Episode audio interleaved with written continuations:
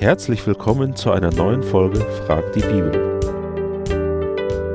Ja, liebe Gemeinde, liebe Zuschauer, herzlich willkommen auch zu unserer ersten Serie Frag die Bibel, auch zusammen mit unserem Ältesten und Pastor Johann Friesen. Ähm, willkommen, Johann. Eines der allerwichtigsten Fragen, denke ich auch, die sich jeder Mensch stellen sollte, ist, was muss man machen, um gerettet zu werden? Oder was muss ich tun, um gerettet zu werden? Was sagt die Bibel dazu? Ja, Michael, das ist eins der schönsten Fragen, die ich in meinem Leben gestellt bekomme. Und auf diese Fragen antworte ich immer sehr gerne. Und wenn man mich nicht stoppt, dann geht das auch in Stunden. Ich denke, einmal ist es wichtig zu erkennen, dass man wirklich verloren ist, dass man vor Gott Sünder ist. Und Römer 3 sagt es uns sehr deutlich, dass wir ja, dass es keinen Gerechten gibt, dass wir alle vor Gott Sünder sind. Und diesen Zustand sollte man als erstes erkennen.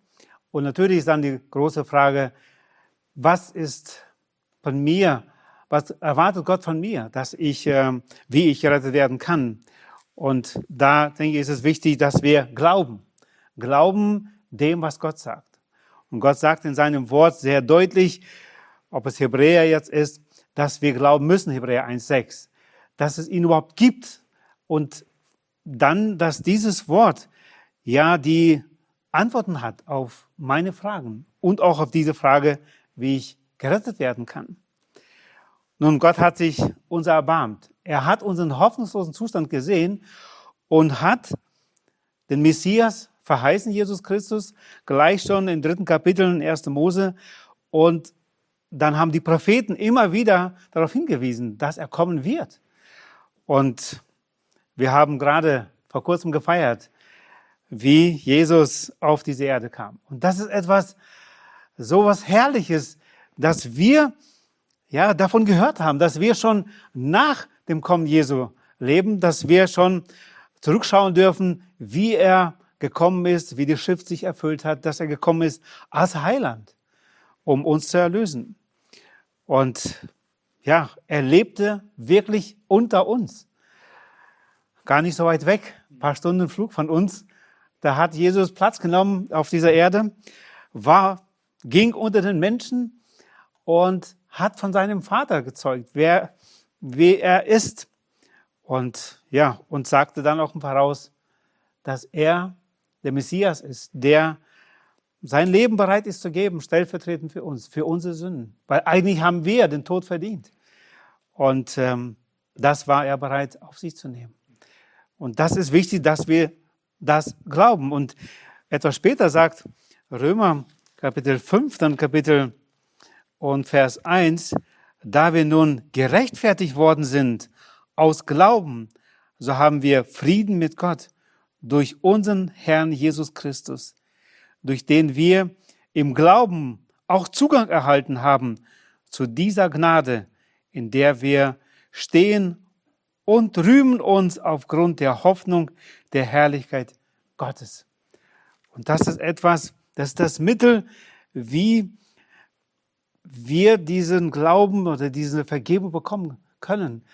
Wir können nicht mehr als glauben und Gott erwartet von uns nicht mehr. Aber auch selbst diesen Glauben dürfen wir uns erbitten und uns schenken lassen, weil von Natur aus glauben wir nicht. Wir streiten Gott ab, wir suchen Möglichkeiten, es nicht wahrzuhaben, aber Gott zeigt uns, er ist da.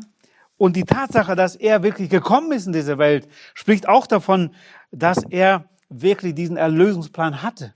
Er war unter uns und hat sein Leben gegeben, stellvertretend für uns.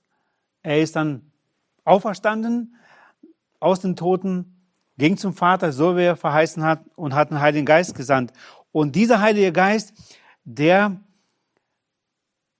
ja, zeigt uns auch unsere Sündhaftigkeit auf. Er zeigt uns auf, dass wir diese Vergebung brauchen. Und er zeigt uns aber auch auf Jesus, der sein Leben gab, stellvertretend für uns. Und wenn wir dem Wort Gottes glauben, was hier steht, wenn wir einfach hinhören, was der Heilige Geist uns auch durch dieses Wort aufzeigt, diese Buchstaben werden lebendig. Und wir können auf einmal glauben, und das ist ein Werk, was Gott macht.